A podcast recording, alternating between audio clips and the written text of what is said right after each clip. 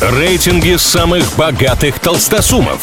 Списки самых популярных знаменитостей. Названия самых впечатляющих достопримечательностей и не только.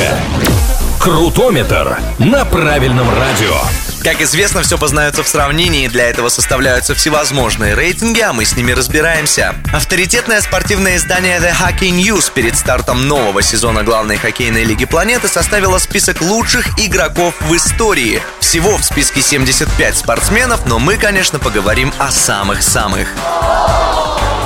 Начнем с наших в рейтинге. Безусловно, многие отечественные игроки покоряли НХЛ, а кто-то делает это прямо сейчас, но в топ-75 за всю историю лиги нашлось место лишь двум русским. Первый – Евгений Малкин. Воспитанник Магнитогорской школы хоккея, трехкратный чемпион НХЛ и первый россиянин, удостоившийся звания самого ценного игрока плей-офф. В этом рейтинге он на 56-й строчке.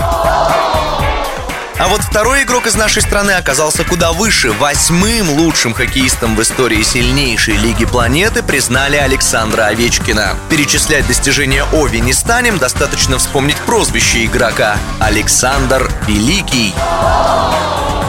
Теперь о самой верхушке. Второе и третье место досталось легендарным канадцам Марио Лемье и Бобби Ору. А лучшим из лучших признан, конечно, Уэйн Грецкий. Если в футболе есть вечный спор, кто круче, Пеле или Марадонна, Роналду или Месси, если в баскетболе одни говорят Джордан, вторые Коби, а третий Леброн, то в хоккейном мире есть один величайший, и это Уэйн Грецкий. На этом у меня пока все. Услышимся на правильном.